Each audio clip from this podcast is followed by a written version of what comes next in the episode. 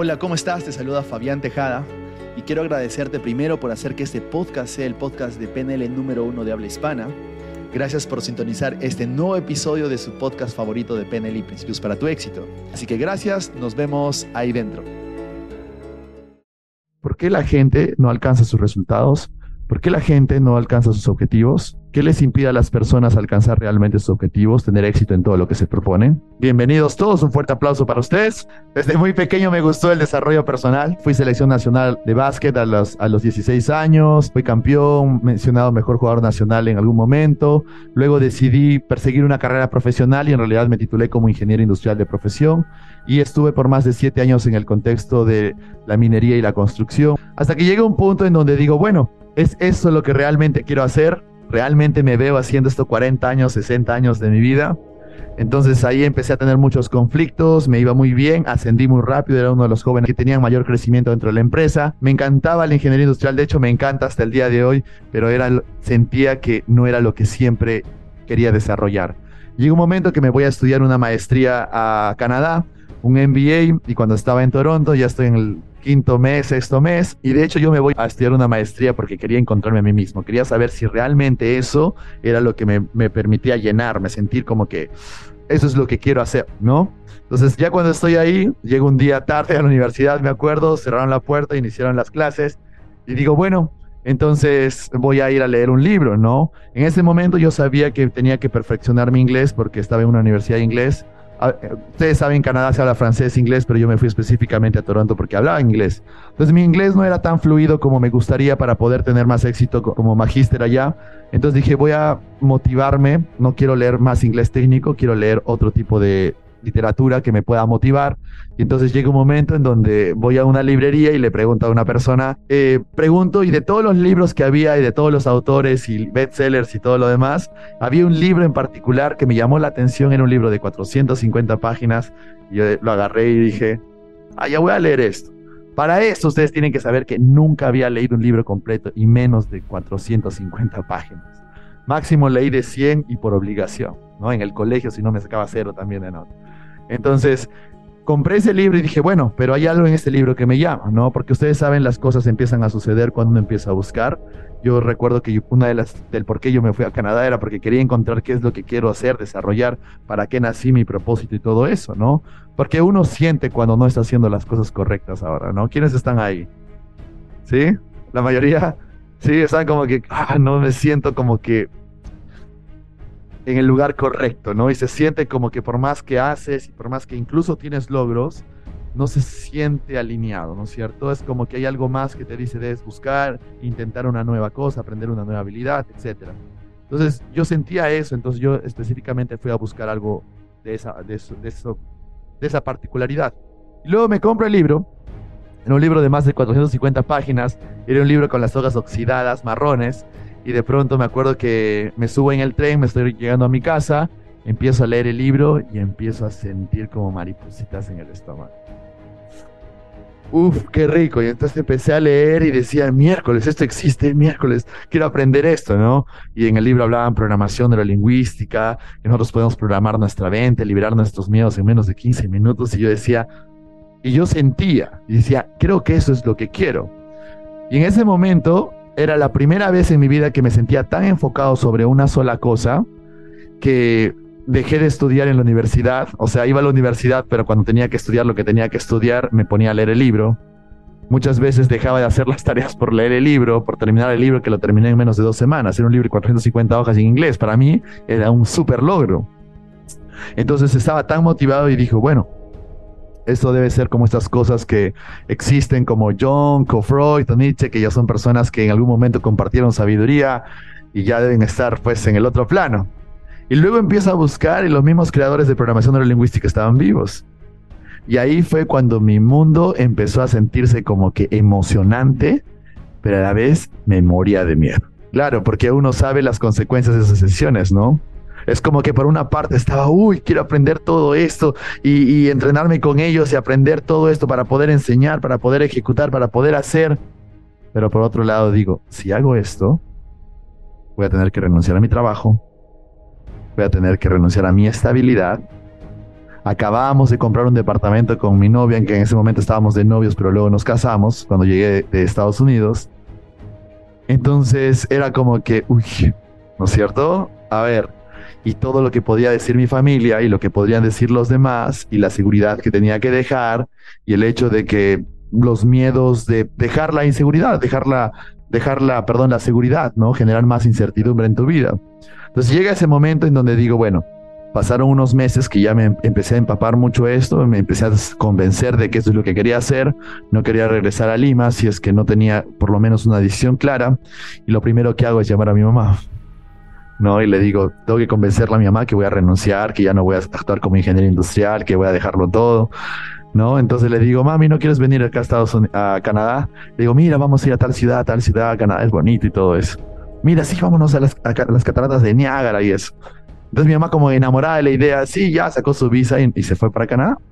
Y cuando ya esté en Canadá pasa una semana, dos semanas y empiezo a hacer preguntas como, oye, ¿tú no estudias? ¿No tienes vacaciones? ¿No? ¿No tienes clases?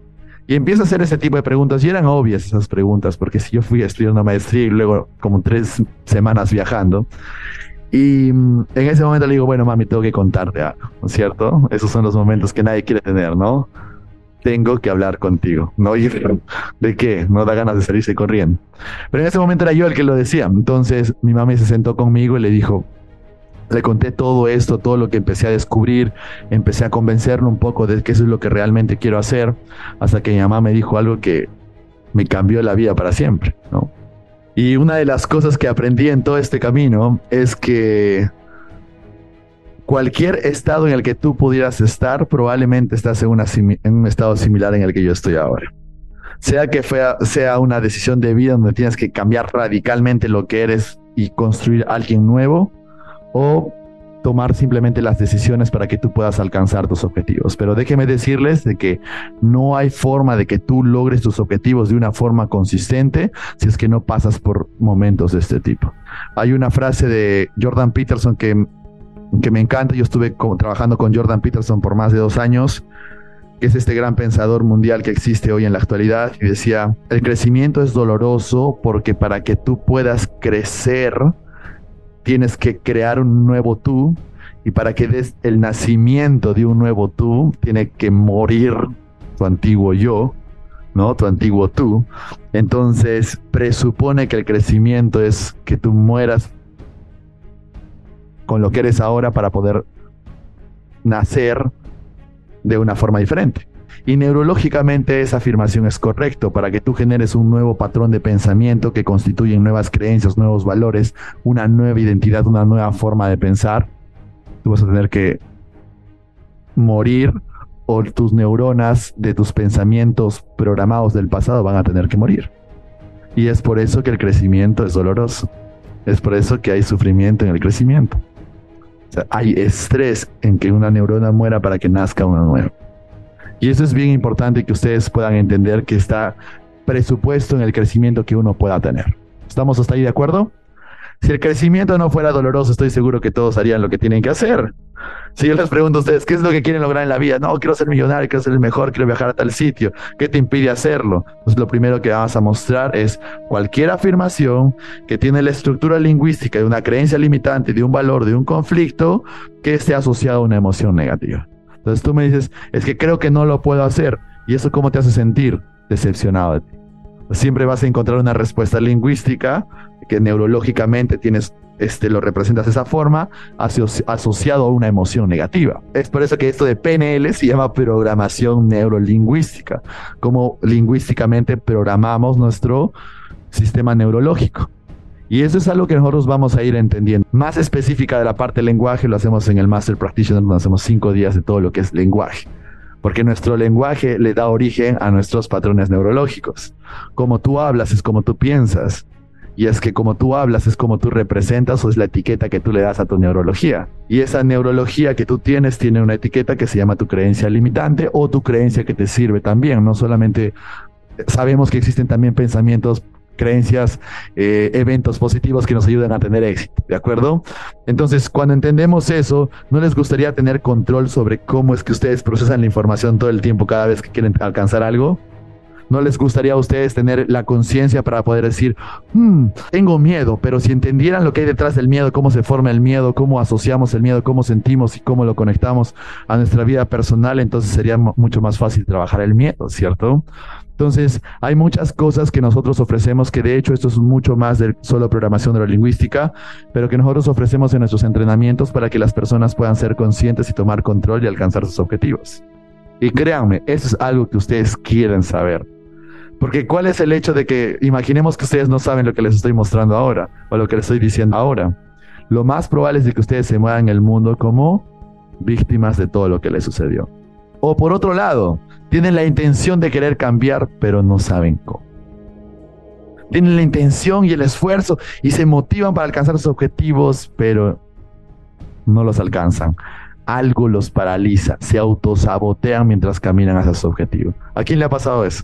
Y llega ese momento en que tú dices, oye, ¿por qué me pasa esto a mí? ¿Por qué siempre me pasa esto a mí? Fabián, no sé qué me pasa, pero siento que me paralizo y me autosaboteo y... ¿Cierto? Y es porque estás corriendo un programa, no eres consciente de eso porque todos los programas están guardados a nivel inconsciente, pero no sería poderoso que tú conozcas una tecnología para poder entender cómo funciona esto. Y no solo eso, sino también transformar, liberarlo eso sería genial, ¿no es cierto? Eso es lo que nosotros les mostramos en nuestros entrenamientos, de hecho eso es lo que mostramos en la Universidad del HPNL. Y utilizamos diferentes técnicas, si bien es cierto ahora me voy a enfocar un poco más en PNL porque considero que es el primer paso para que tú puedas crecer en esto.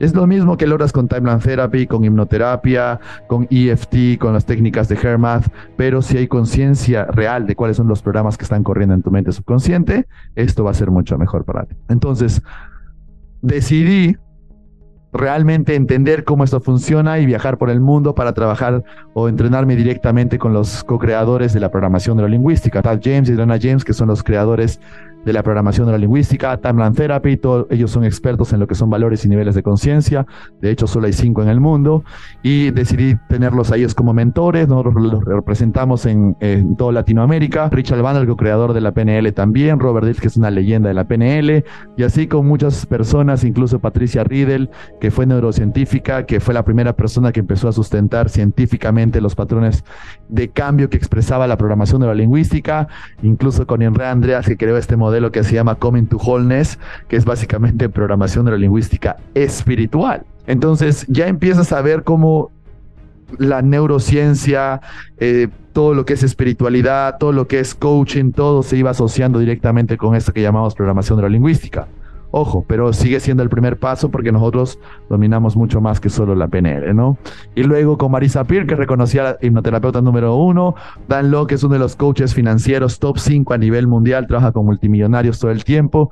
Y esto es, esto es algo que les quiero presentar, ¿no? Si bien es cierto, mi especialidad se me reconoce como el Master Trainer número uno eh, de habla hispana, eh, en PNL, en lo que es hipnosis, en lo que es PNL avanzado, en lo que es coaching, y pareciera que está asociado mucho a la terapia, pero ya les acabo de comentar de que no hay forma de tener éxito si no haces terapia en algún momento. Pero lo que más llamaba mi atención siempre fue el desarrollo empresarial y el desarrollo de emprendedores. Entonces empecé a entrenarme con personas que eran líderes en el campo de lo que es emprendimiento, crecimiento empresarial como tal, lógicamente más asociado a la mentalidad y a la psicología, ¿no? Jesse Isler, Sarah Blakely, Tony Robbins, Nelson Dellis, cinco veces campeón mundial de memoria, Chad Wright, número uno ultramaratonista de todos los tiempos. Él es capaz de correr dos días y medio sin parar, para que tengan una idea. No vas a encontrar ninguna persona de éxito que no trabaje en su mente, ninguna. De las cosas que me hace sentir más orgulloso porque soy el único Master Trainer internacional de PNL certificado por la American Board of NLP, que es la escuela de PNL más grande en el mundo, este, una de las más antiguas y además también soy el único latino, por cierto, ¿no? Entonces, todo lo que ustedes están aprendiendo, todo lo que yo enseño en Latinoamérica, en Estados Unidos, este, todo es en español y es traducido directamente por mi persona, ¿no? Para que tú ganes el grado de Master Trainer y los mismos creadores de la PNL te certifiquen a ti, tienes que mostrar resultados. Y no me preguntan qué tanto de PNL sé yo, porque obviamente sé considerable porque he estudiado mucho tiempo, sino que me preguntan qué tanto éxito han tenido tus alumnos. Entonces, no hay forma de que te reconozcan como Master Trainer si es que tus alumnos no tienen éxito. Es por eso que nosotros hemos tenido personas que están ahorita en la revista Forbes. En el 2020 tuvimos récord, en 2020 sin tipo de pandemia, de personas que estuvieron presentes en la revista Forbes, porque obviamente entrenan empresarios, entrenamos a los grupos económicos más grandes aquí en, en Perú, este, entrenamos a la inmobiliaria más grande a nivel mundial que es Keller Williams. Personas con cáncer han sanado durante nuestros entrenamientos para que ustedes entiendan, porque sabemos cómo las enfermedades son, están asociadas a los traumas del pasado y les enseñamos a liberar. Como siempre lo digo, su éxito es mi éxito y el el enfoque total y todo el cariño porque realmente nos importa el éxito que tú pudieras tener, ya sea en el tema de económico, salud, empresarial, emprendimiento y todo eso, ¿no? También soy fundador de la Universidad de PNL Coaching de Hipnosis, la única universidad de PNL que existe en Latinoamérica, en donde damos los mejores entrenamientos, como ustedes están viendo ahí, nosotros no solamente hacemos PNL, sino hacemos todo lo que es Timeline Therapy, que es PNL avanzada, Hipnosis Coaching, EFT, HERMAT, cuatro corrientes de hipnosis y coaching avanzado basado en niveles de conciencia. Además de todos los beneficios gratuitos que tienes como caminata sobre fuego, caminata sobre vidrio, mentorías, coaching, coaching grupal. Hay ciertas cositas que ustedes vamos a entender, de hecho que tenemos que saber cómo funciona la mente consciente, la mente subconsciente y una de las cosas principales que es que debemos entender es que todos nosotros no podemos pretender que somos simplemente un cuerpo físico.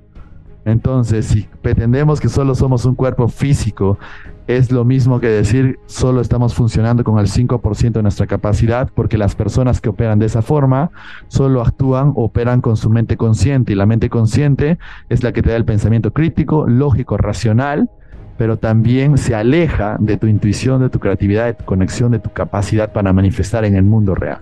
¿De acuerdo? Entonces no podemos simplemente ser conscientes, racionales, llevarnos por las reglas del mundo newtoniano, sino que tenemos que tener la capacidad de poder comunicar y manifestar en el mundo real, pero conectando con nosotros mismos.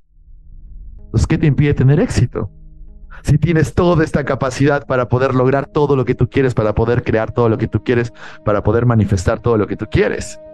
Y aquí es donde salen todas las historias personales motivadas por miedos, creencias, traumas del pasado, ¿no? Es un poco de lo que hablo en mi libro, ¿no? En mi libro te dirijo sobre el proceso, pero es algo que presupone cualquier cosa que te impide tener éxito es fácil de resolver.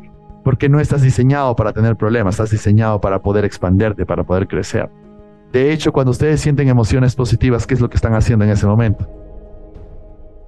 Están aburridos sin hacer nada y se están quejando de todo, de todo el tiempo y teniendo excusas. Eso les da felicidad, eso les da alegría, eso les da motivación. No, todo lo contrario, los momentos que se han sentido mucho más empoderados con mucha más felicidad han sido los momentos que se han estado expandiendo, creciendo, logrando objetivos o resolviendo obstáculos. Sí, lo logré, me salió bien, ¿cierto? Entonces estás en constante expansión. Así que pensar de que solo somos seres físicos no tiene sentido, sino que nosotros somos seres físicos mentales, emocionales y espirituales, ¿no? Tenemos nuestra mente subconsciente, nuestra mente inconsciente, que por definición y como directiva principal tiene la función de que nosotros podamos, digamos, expandernos hacia algo mejor. Es más, si tú a tu mente inconsciente no le das trabajo de expansión, ¿qué es lo que te manda?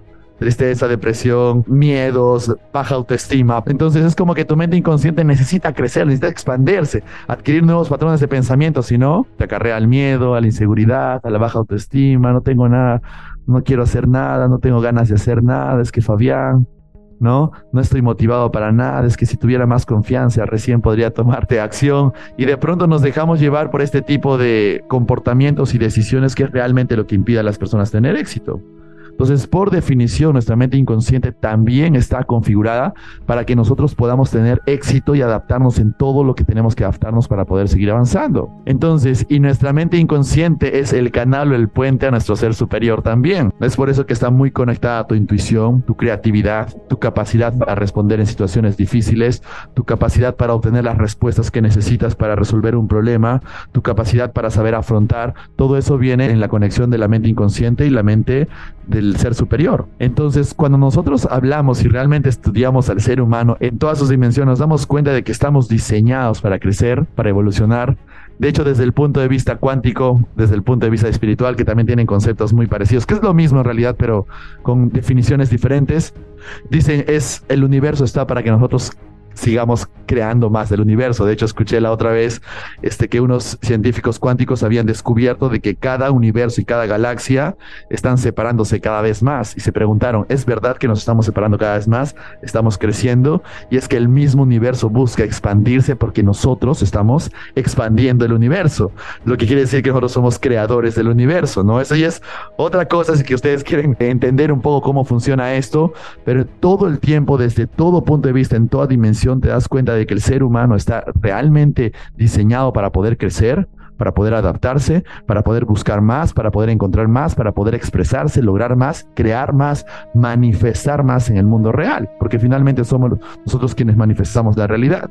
Es una de las gráficas que le mostré con eso, pero me encanta, es donde Dios se comunica con el hombre, ¿no? Pero si te das cuenta, Dios está estirando todo el dedo, es el hombre quien no estira todo el dedo es el hombre que tiene que tomar la decisión de recibir la sabiduría infinita, la inteligencia, la solución a tus problemas, la creatividad, la intuición. Por tanto, siempre tiene que haber un esfuerzo humano para poder conectar con nuestra sabiduría infinita, para poder conectar con Dios. Esto es excelente porque es prácticamente lo que hizo Miguel Ángel en este arte es mostrarnos de que tú puedes conectarte con Dios, tú puedes, digamos, manifestar todos los deseos, todos los objetivos que tú puedas tener, alcanzar todo lo que te propones, pero tienes que tomar la decisión consciente de hacerlo. Entonces, en algún momento tú tienes que decir, basta, voy a hacerlo, voy a entrenarme, voy a alcanzar mis objetivos, se acabó, tengo que programar mi mente. En algún momento de tu vida tienes que tomar ese tipo de decisiones tienes que tomar esa decisión consciente, porque si no, si tú esperas, ¿cuál es la otra cara de la moneda? Una persona que está esperando que alguien más lo salve. Ay, ojalá algún día todo me salga bien, ojalá que un día mi jefe reconozca mi esfuerzo, ojalá un día mi esposa no me pegue, ¿no? Entonces, estás como víctima todo el tiempo. Y ese es un gran problema. Sin embargo, las personas que están constantemente en creación son personas que toman la decisión consciente de crear. Una de las cosas que decía el doctor Gabor Mate es lo siguiente, ¿no? Em, la adicción no es el problema, es la solución a tu problema. ¿Por qué les digo que eso es importante y relevante para todos sus problemas? Eso es demasiado relevante porque te ayuda a entender el comportamiento que tú tienes, o sea, la flojera, la apatía, eh, las ganas de no querer hacer nada, la falta de desmotivación, eh, el miedo que tú puedas tener, es la respuesta frente a algo que tú ya estás corriendo en tu mente inconsciente. ¿no? Entonces, como ahí les coloqué, el verdadero problema es que quizás te sientes solo, tienes mucha ansiedad, este, te preocupa mucho tu futuro. Entonces, lo que tenemos que abordar no es en sí el comportamiento, sino lo que motiva a la persona a tener el comportamiento. De hecho, la programación neurolingüística clásica, la que se asoció directamente a Richard Band y John Grinder, está directamente trabajando con lo que es el comportamiento del ser humano. Pero la programación neurolingüística avanzada, por otro lado, no trabaja directamente el comportamiento del ser humano, sino lo que motiva al ser humano a tener ese comportamiento. Digamos que una persona quiere dejar de fumar y puede tener muchas razones por qué fumar. La más común es la ansiedad. Entonces, la estrategia de la persona es que se imagina o se representa, digamos, todo lo que tiene que hacer. De pronto su cuerpo empieza a sentir ansiedad, su fisiología empieza a... necesita un cigarro ¿no es cierto? Entonces hace todo eso en su mente primero y con esa ansiedad viene a ser el motivo para ir a buscar un cigarro, lo que quiere decir que su comportamiento está motivado por la ansiedad y esa ansiedad está motivado por las representaciones internas o las imágenes, sonidos y sensaciones que él representa inconscientemente. Entonces nosotros no vamos a ir a atacar directamente, deja de fumar y le damos un golpe, ¿no?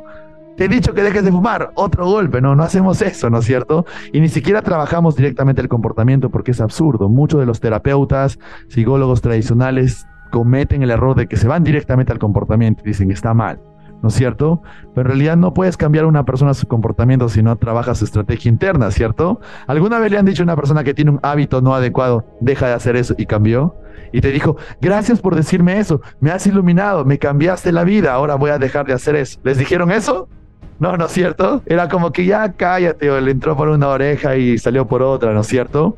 Porque no es en sí el comportamiento, es lo que motiva a la persona a tener ese comportamiento. Entonces, para que esta persona decida fumar, antes ha tenido que representar algo, sentir algo, para luego decidir fumar. Lo mismo puede ser para cualquier hábito no deseado que ustedes puedan tener. Aquí hago un ejemplo de de adicción, pero créanme, es el mismo principio para cualquier tipo de comportamiento. Si esto funciona para drogas, alcohol, cigarrillo, créeme que funciona para el hecho de que no te, ¿por qué no te levantas a las 6 de la mañana todos los días? ¿De acuerdo? Entonces, es el mismo principio para todo comportamiento. Les voy a explicar cómo esto funciona y les voy a explicar por qué todo lo que ustedes pueden aprender con nosotros realmente les puede cambiar la vida. Este se le llama el modelo de comunicación de PNL, de hecho es una de las mejores formas para poder explicar cómo nosotros estamos procesando la información. Entonces todos sabemos qué es lo que queremos, ¿no es cierto? Si queremos de repente querer ser los mejores vendedores, o queremos ser influyentes, o queremos ser conferencistas, o queremos ser este, los mejores papás, mamás, tener la salud, correr maratones, son objetivos, son deseos que cada uno puede tener. De hecho que hay que afilarlo, hay que reacomodarlo, que esté alineado a sus valores y creencias, pero ¿Qué nos impide realmente entonces alcanzar los objetivos que nos impiden o que nos hacen sentir exitosos? ¿Qué nos impide realmente dar ese paso, hacer lo que tengamos que hacer? Llamar a esa persona, llamar al cliente, reunirte con tal persona, pedir perdón a la otra persona. ¿Qué realmente nos impide dar los, los pasos? Y aquí se los voy a explicar de una forma un poco más ilustrativa.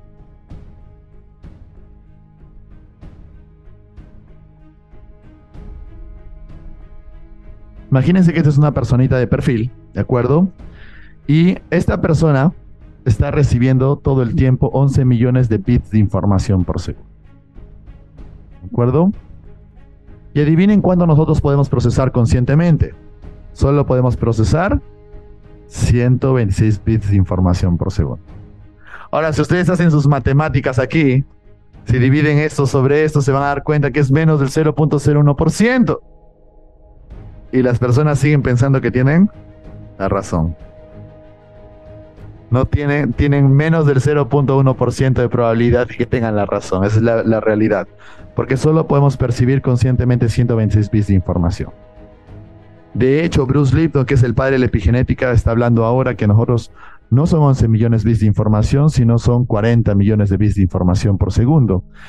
Y esto es bastante importante como número porque estamos hablando de casi cuatro veces más de información y eso es real porque estos números se sacó del año 60, 70.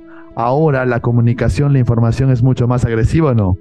Ahora tú sales y estás siendo bombardeado por notificaciones, redes sociales, marketing, este, las luces, las tiendas que te quieren ofrecer, los eslogans que salen en todo lado, ¿cierto? Entonces ahora obviamente que estamos recibiendo mucho más información.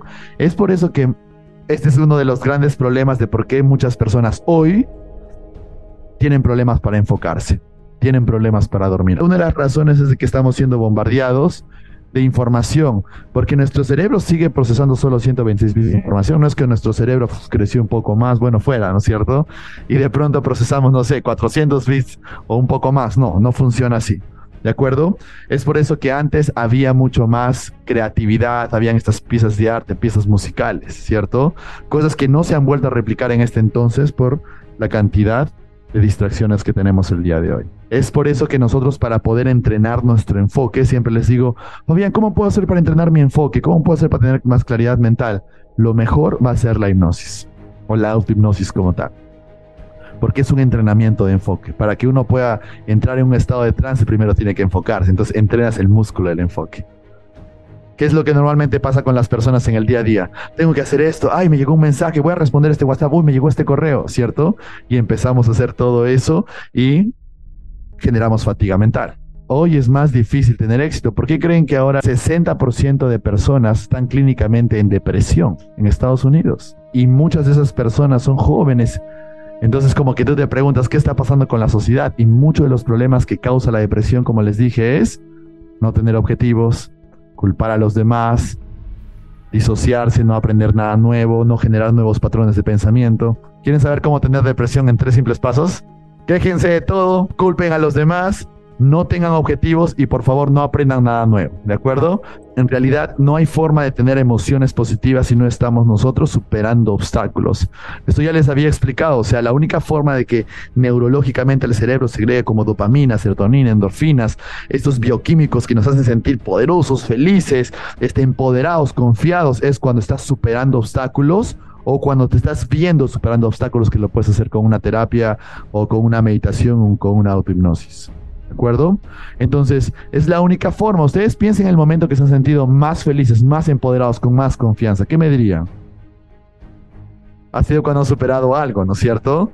No van a pensar simplemente, ah, no, un día estuve en Netflix y estuve totalmente empoderado, Fabián. No, probablemente ni siquiera te has pensado eso, sino que has recordado un momento que superaste algo, superaste un obstáculo que parecía imposible para ti, porque la única forma de sentir emociones positivas es haciendo esto.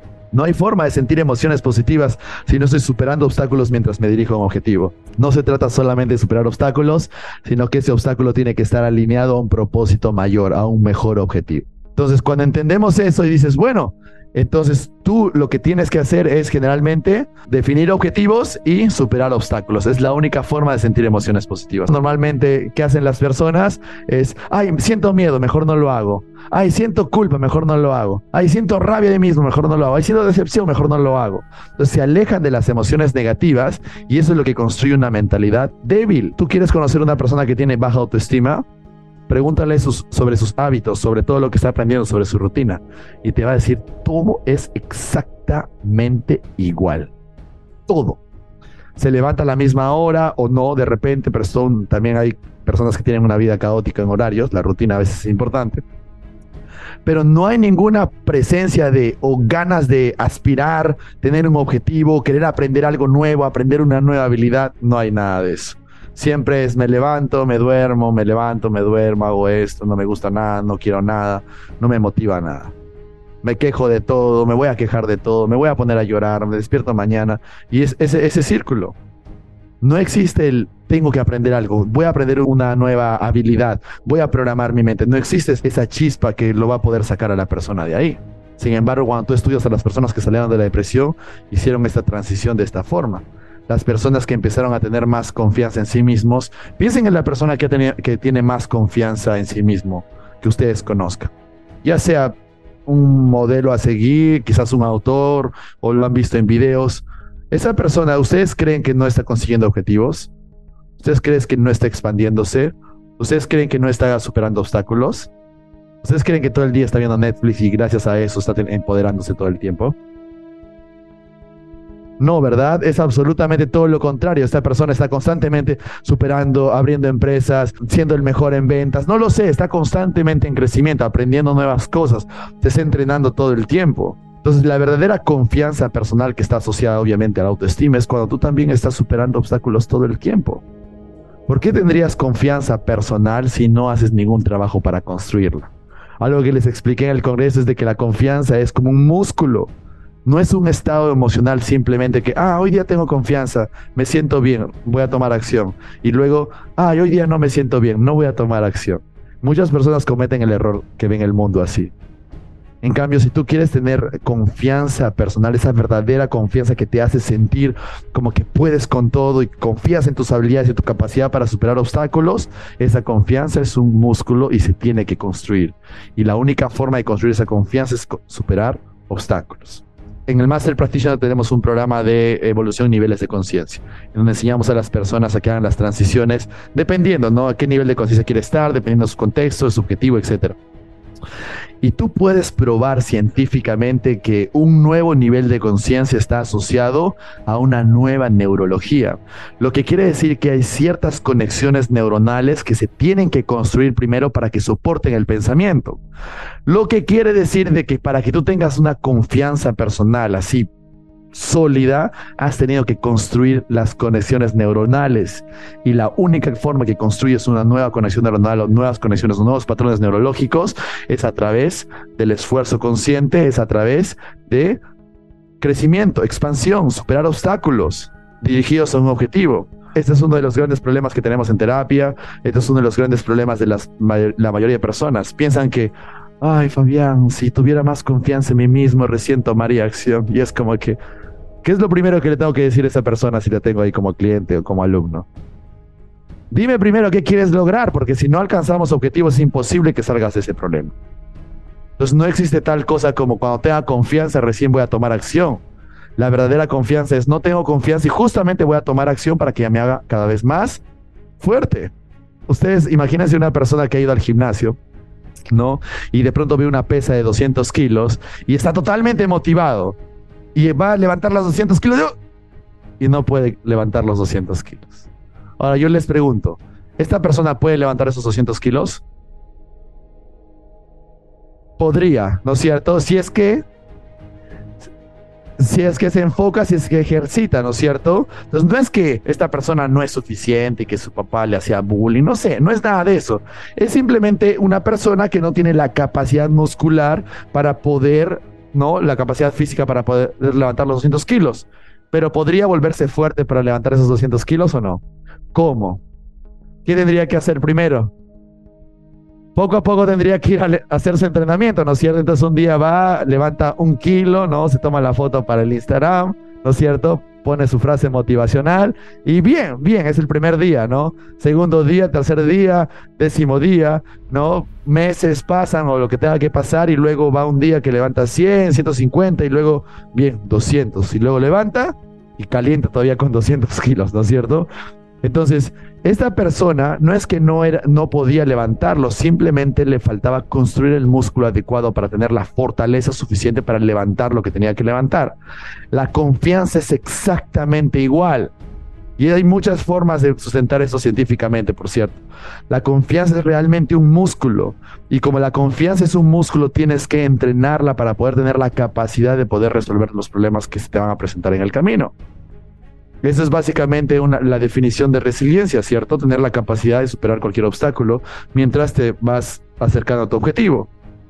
Pero eso se entrena. Ahora yo te pregunto, ¿cuál es la mejor forma entonces de entrenar tu confianza?